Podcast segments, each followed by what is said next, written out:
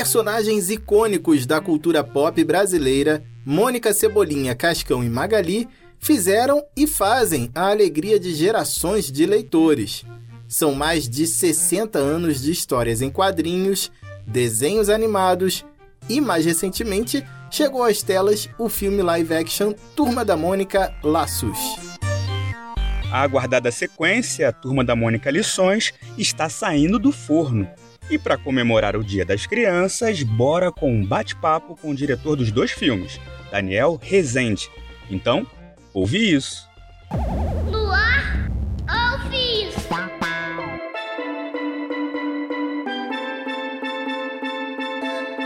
Olá, pessoal, sejam bem-vindos. Eu sou Rodrigo Bap e estou aqui com Victor Ribe. Olá, Bap, oi pessoal. Sigam a gente no Instagram. Nossa arroba é podcast Ouve Isso.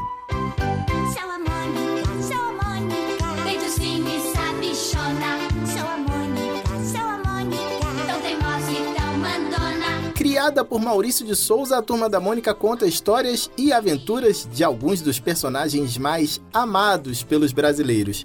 Em 2019, chegou aos cinemas Turma da Mônica Laços, filme live action baseado na graphic novel de mesmo nome, escrita por Vitor e Luca Fadi.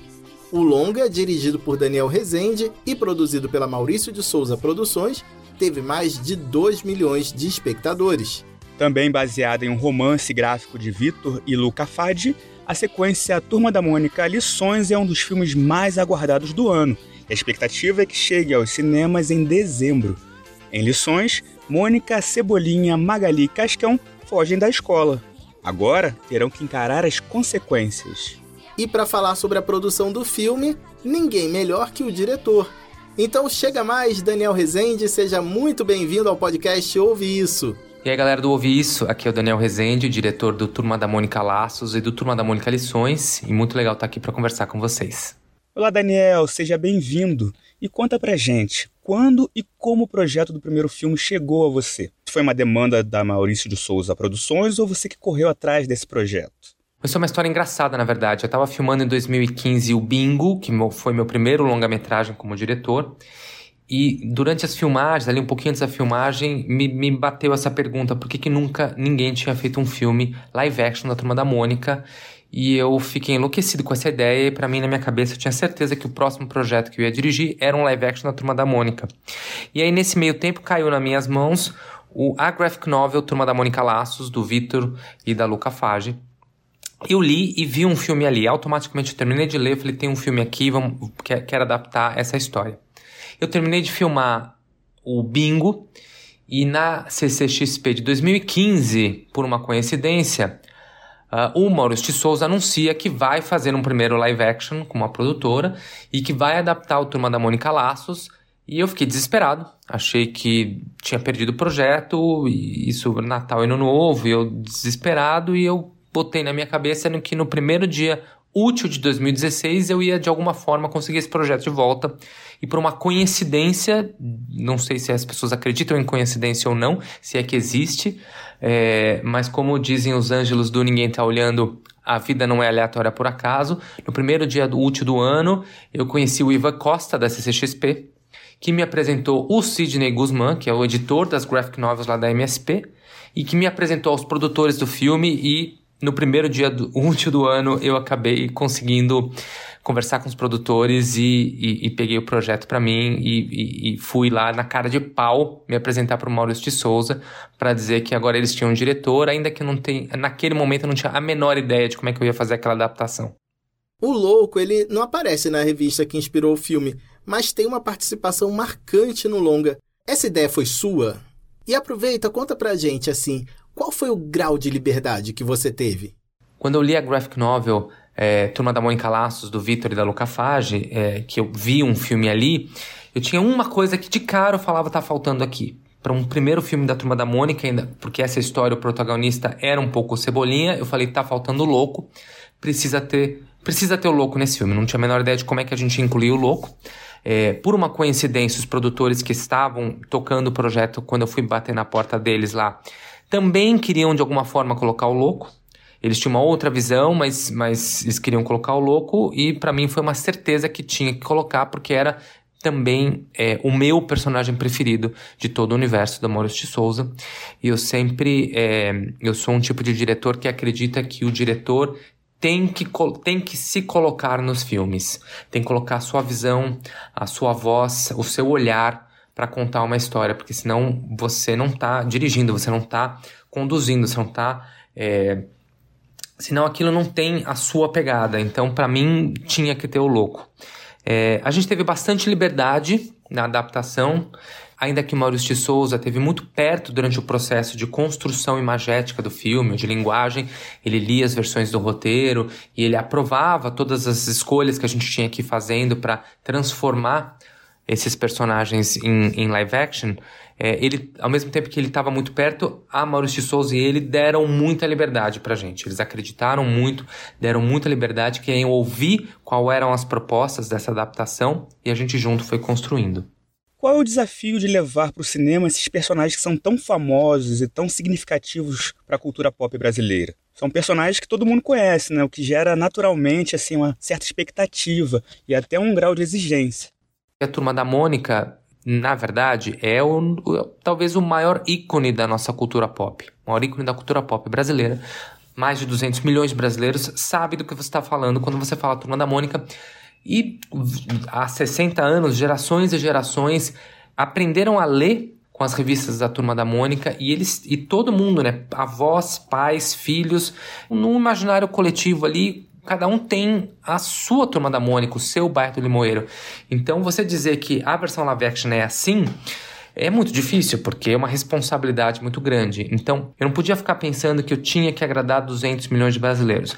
Eu me concentrei em dois. Duas pessoas que eu tinha que agradar. A primeira delas era o Maurício de Souza.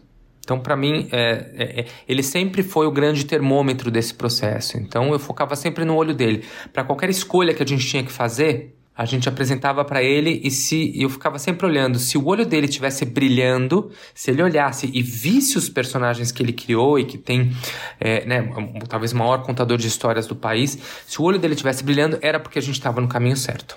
Né? Se o olho do criador tá, tá brilhando, quem é que pode dizer mais do que isso? E a segunda pessoa que de alguma forma, direta ou indiretamente, eu queria agradar era o Daniel criança. Né? Se eu tivesse ido ao cinema quando eu era criança para ver um filme, qual era o filme que eu gostaria de ver? Porque se eu fosse verdadeiro ao criador e aí eu que, que tinha que colocar a minha visão ali de alguma forma ao filme que eu gostaria de ver, eu acho que um balanço daí poderia ter saído uma boa adaptação. Podemos dizer que o bairro do Limoeiro é também um dos personagens do filme? É que muita gente se emocionou ao ver o tão famoso bairro na telona, né? Aí eu queria saber o seguinte: vocês filmaram tudo lá em Poços de Caldas, em Minas? E como é que foi essa escolha das locações? Chegaram a visitar outras cidades? O que, que foi definitivo para a escolha do município mineiro? Criar o bairro do Limoeiro era um dos grandes desafios da, da versão live action da Turma da Mônica, né? Porque é um lugar que não existe, mas ele está no nosso imaginário. É, é, um lugar que tinha que parecer realista, ao mesmo tempo lúdico, bucólico e, ter, e parecer de alguma forma que saísse dos quadrinhos. Então, a gente começou, antes de saber onde a gente ia filmar, a gente começou a estudar o traço do Maurício. E a grande pergunta que meio que delineou todas as escolhas do processo do Turma da Mônica, Laços, era como seria essa turminha se eles existissem de verdade? Como seria um bairro do Limoeiro se ele existisse de verdade? Era quase que o processo inverso, né? O Maurício de Souza olhava as filhas dele, os amigos e ia criando personagens. Ele olhava, ele olhava crianças e criava personagens. Agora a gente estava fazendo o caminho inverso. A gente conhece os personagens e estava tentando encontrar crianças que poderiam ter sido é, inspirações para o Maurício. A mesma coisa, de certa forma, foi o bairro do Limoeiro a gente começou a estudar o traço do, Maurício, do Maurício, as cores do Maurício. Então a gente vê que ele tem, na verdade, traços cleans, traços simples, formas geométricas simples, né? Então o sofá dele, ele tem um jeito que ele desenha o sofá, ele tem um jeito que ele desenha o carro. Então a gente ia perguntando, que sofá o Maurício desenharia? Então a gente pegava forma, sofás que tinham formas geométricas que ele desenharia, esse, e cores que ele colocaria, e a gente falava, esse aqui seria um sofá, esse aqui seria a mesa, esse aqui seria um carro, essa aqui seria uma casa com formas geométricas, janelas retangulares, é, telhado em V, É, então a gente ia buscando isso. Óbvio que é impossível encontrar tudo num lugar só e tudo pronto. É, era um filme de, com uma direção de arte muito complexa e muito bem trabalhada. E que a gente, na verdade, para o Turma da Mônica Laços, para fazer o bairro do Limoeiro, a gente filmou em quatro cidades, cinco cidades. Entre elas, Poços de Caldas. No Turma da Mônica Lições, a gente filmou tudo em Poços de Caldas, que de uma maneira de produção é muito melhor pra gente. E Poços de Caldas é uma cidade que ao mesmo tempo ela é incrível. Aliás, um beijo para Poços de Caldas, cidade que a gente ama muito, quer voltar muito para lá. É, é, é uma cidade que está de certa forma parada no tempo, ao mesmo tempo que ela é super atual. Então era uma coisa que a gente queria muito. É, quando eu digo parada no tempo, não é que ela é velha, é porque ela está atemporal, que era uma coisa que a gente buscava muito é, para o filme da Turma da Mônica. Então, se você olhar direitinho ali, é, não tem celular, não tem televisão, é, não tem. Se tiver um rádio, é um rádio que pode existir hoje, mas existia há muito tempo. Os carros são carros com formas geométricas que o Maurício desenharia, que é, eles podem ser carros atuais ou podem ser carros antigos, desde que eles estejam na rua. É, então era sempre tudo tinha que ser atemporal. Gente, eu não queria datar o filme, não queria dizer que o filme aconteceu nos anos 80 e nem que ele acontece hoje. Então, se a gente tinha que dar uma informação, a gente dá para um jornal, a gente não dá pela televisão. É, eles não usam celular. É, e Poços de Caldas tinha muito isso, né? Todo o centro de Poços de Caldas não tem fio, a fiação é toda subterrânea, passa por outros lugares, e tinha essa, essas, essas, essa arquitetura que a gente chamava de arquitetura é, mauricianesca, se é que isso é uma palavra. É, então, e tudo a gente apresentava, né? Tinha todo um estudo de cor para que, que as cores das casas, as cores das paredes, as cores, as cores dos carros não brigassem com as cores das roupas, do figurino dos personagens, que, que é muito marcante. E a gente ia apresentando para o Maurício, ele ia gostando e a gente ia fazendo. As filmagens do Lições ocorreram entre janeiro e fevereiro de 2020, um período pré-pandemia. Qual foi o impacto da pandemia em sua avaliação sobre a produção audiovisual? A continuação do Turma da Mônica Lições, como eu falei, que a gente filmou tudo em Poços de Caldas, a gente filmou. A gente acabou de filmar e o mundo parou. A gente teve essa sorte, a gente filmou tudo e aí veio a pandemia que parou, parou, parou o país, parou o mundo é, parou, parou toda, toda a humanidade para poder. Quem não aproveitou, para quem não conseguiu e não aproveitou para parar e pensar e repensar e poder olhar a nossa vida como um todo, porque deu uma chacoalhada em todo mundo e deu uma, uma chacoalhada muito grande no nosso mercado audiovisual que juntou-se com esse ataque que vem sofrendo do nosso governo, uma, uma campanha muito contra qualquer tipo de manifestação cultural, qualquer pensamento crítico ou qualquer manifestação artística. Nenhum povo do mundo vive sem arte e a gente não vai viver sem arte. Então estamos voltando.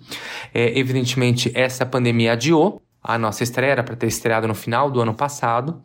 E eu não posso exatamente confirmar a data de estreia, infelizmente, aqui, mas eu vou dizer que está bem perto. Aguardem. Bem perto. Como é que foi a escolha do elenco para os filmes? E quais os cuidados para trabalhar com a criançada? Primeiro a gente saiu procurando crianças que tivessem um carisma muito grande, crianças que a gente gostaria de continuar olhando para elas e que você olhasse para elas e enxergasse algumas características desses personagens que a gente cresceu lendo. E foram, uf, não me lembro agora, mas foram uns bons de seis a nove meses de procura, pelo menos. A gente começou, é, a gente recebeu 7.500 testes gravados que, que, de crianças que mandaram pra gente. A gente fez 2 mil testes, depois a gente, eu fiz uns pelo menos 200 ou mais testes presenciais, porque eu ia assistindo, a gente ia selecionando e a gente foi reduzindo, reduzindo até chegar aos quatro. É, e aí apresentei para o Maurício de Souza, apresentei algumas opções, mas esses quatro, né? A Júlia, o Kevin, a Laura e o Gabriel, é, para mim já eram os meus escolhidos. E quando eu apresentei, eu falei, olha, falei para o Maurício e toda, né? A, a Mônica, filha do Maurício de Souza, que trabalha lá também, quando apareceu a Júlia, ela, a, a Mônica começou a chorar. É, o seu Maurício, todo mundo estava chorando lá. Mas eu já queria aprovar os quatro e foram os quatro que brilharam os olhos do, do Maurício de Souza. É, trabalhar com criança é muito, é muito incrível. Eu amo muito. É, é, é, muito. é muito diferente de trabalhar com adulto mas ao mesmo tempo não é tanto, porque eu nunca gosto de tratar eu gosto de tratar, tratar criança como criança, mas eu acho que criança é um ser muito inteligente, muito sagaz, às vezes muito mais sagaz e profissional do que muitos adultos. É, e eu nunca, a gente nunca, a produção nunca subestimou as nossas crianças e nem subestimou o público infantil.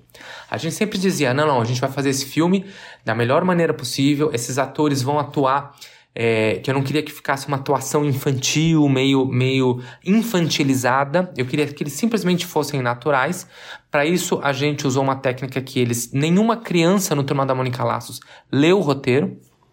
A gente trabalhou com um preparador de elenco, onde a gente ia criando as cenas por improvisação e as crianças iam dizer, olha, essa cena acontece mais ou menos isso, e eles têm que ir para tal lugar. E deixava eles criando, improvisando, e aí as palavras vinham um pouco, óbvio que o roteiro estava todo lá e a gente seguiu muito a risca o roteiro, mas foi saindo um pouco um pouco na boca deles. Então, é, a gente nunca sub subestimou os nossos atores.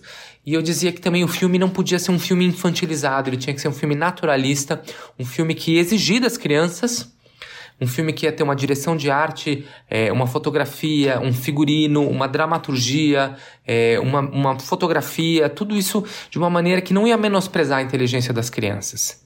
Porque a, a criança gosta quando você entende ela e você entrega algo que ela gosta, que ela está correndo atrás para pensar. Então foi muito legal trabalhar com crianças e para crianças. A lagarta vai crescer aqui dentro até ficar apertado demais. Todo esse ciclo se chama metamorfose. Ela vai precisar romper esse casulo. Mas só assim ela vai virar uma borboleta linda e pronta para voar. Vocês não vão crescer nunca. Na verdade, a gente cresceu, né? Quando uma coisa muda, a gente não precisa jogar fora. A gente pode, ó, transformar em outra coisa. Isso é crescer. A gente pode crescer sem deixar de ser criança. Qual o seu nome? Mônica. O meu é Tina.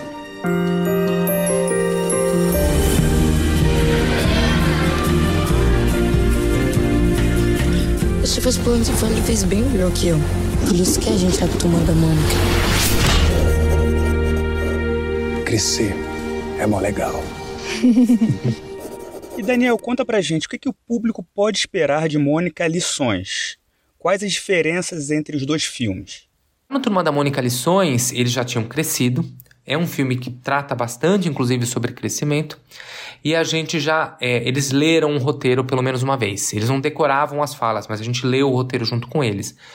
Até porque era um filme que exigia muito mais deles como atores, exigia muito mais da gente, porque o primeiro filme foi muito difícil a gente encontrar esse universo.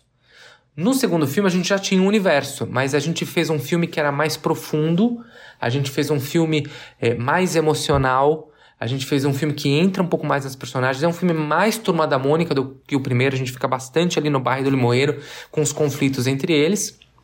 Então, posso dizer para o público aí que está é, ansioso para ver o Turma da Mônica Lições, eu posso dizer que eu estou mais ansioso de lançar o filme do que vocês estão de assistirem. É, o filme tá lindo e eu duvido. O que você pode esperar do filme, eu vou dizer já. Eu duvido vocês saírem do cinema, porque esse filme vocês vão ver no cinema.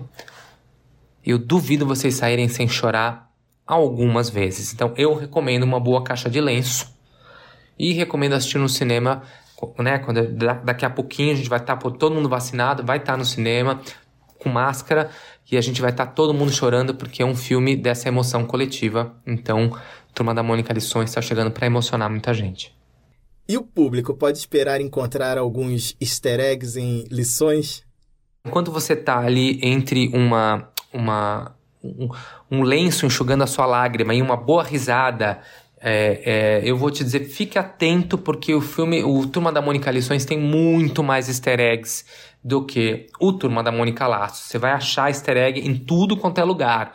Então presta atenção é, e depois faz a sua listinha de easter egg, porque tem muito. Quando o Maurício de Souza assistiu o filme a primeira vez, ele falou: Eu não sei se eu peguei todos os easter eggs. Pensa.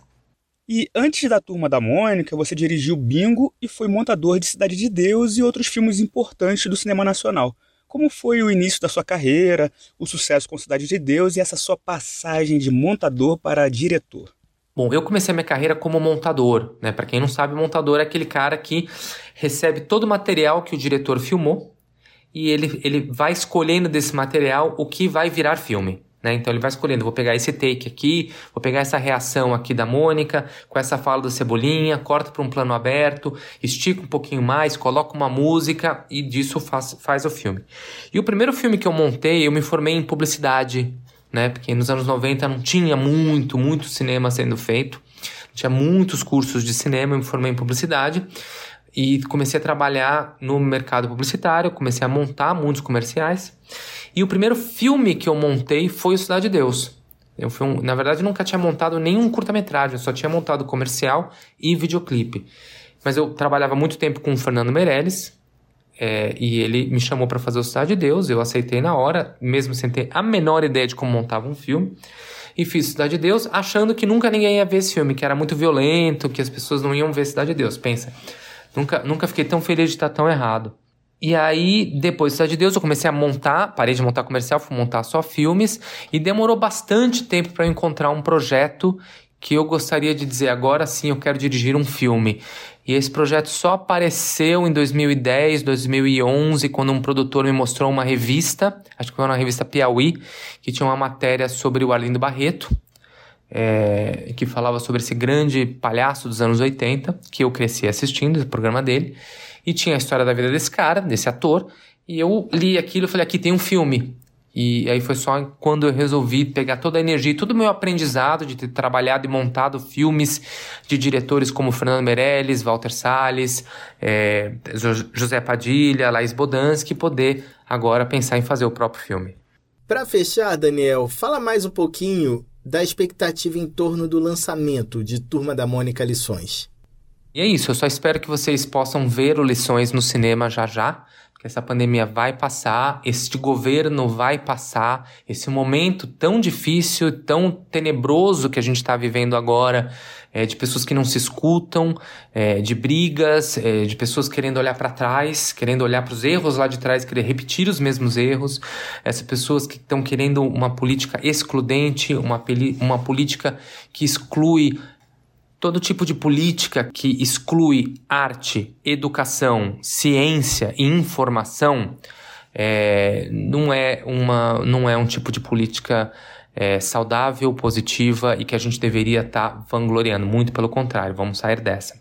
Então eu acho que a nossa arte vai resistir, os streamings estão aí é, para deixar a gente trabalhando, continuando trabalhando, formando mais mão de obra, mas os cinemas, os filmes vão voltar e a gente vai repassar tudo isso e vamos criar e vamos criar cada vez mais coisas. Então assim, a gente vai passar com lições no cinema, a gente vai voltar a ser criança, a gente vai voltar para o bairro do Limoeiro. É, o Turma da Mônica Lições é uma coisa que eu gosto muito, tanto Laços quanto Lições. E esse universo, Maurício de Souza, que é tão grande que a gente pode estar fazendo muito mais filmes, são filmes que são geradores de público para o cinema nacional. As crianças saem do cinema, veem um filme de personagens que elas amam, personagens brasileiros que falam português. É, estão tá, lá os nossos personagens, a nossa cultura na tela. A criança sai, o adolescente sai e fala: cinema nacional é legal, pode ser legal, quero ver mais um filme nacional. E isso é o verdadeiro nacionalismo. A gente olhar para a nossa cultura, é a gente olhar para as nossas histórias, a gente poder é, achar uma maneira de transformar isso num mercado é, que consiga se comunicar com o público. E, e eu acho que a formação de público é talvez seja muito, muito, muito importante para isso. É, então é isso. Vamos nos unir como mercado, como, como, como criadores de histórias, criadores de audiovisual, para continuar produzindo e, e perpetuando a nossa cultura e vida longa a Maurício de Souza, vida longa a Turma da Mônica. E que venham aí mais filmes, mais projetos, não sei, quem sabe. Que aí a gente volta pra cá para conversar mais um pouquinho. Cultura e comportamento. Ouve isso.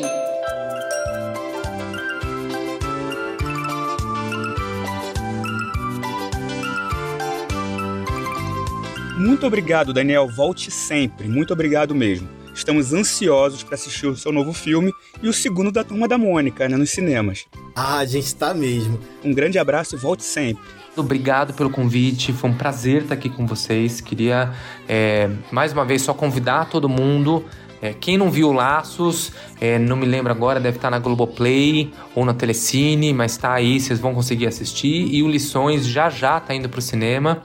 E aguarde que deve vir mais novidades por aí. Queria convidar todo mundo para continuar sempre vendo séries nacionais, filmes nacionais, incentivando a nossa cultura. E obrigado pelo espaço para a gente poder conversar aqui um pouquinho sobre Turma da Mônica é, e essas adaptações para live action, Turma da Mônica Laços e Lições. Obrigado. Obrigadaço, Daniel. A gente fica por aqui. Lembrando você de seguir a gente no Instagram, nossa arroba é podcast Ouve Isso. Feliz Dia das Crianças. Tchau, tchau.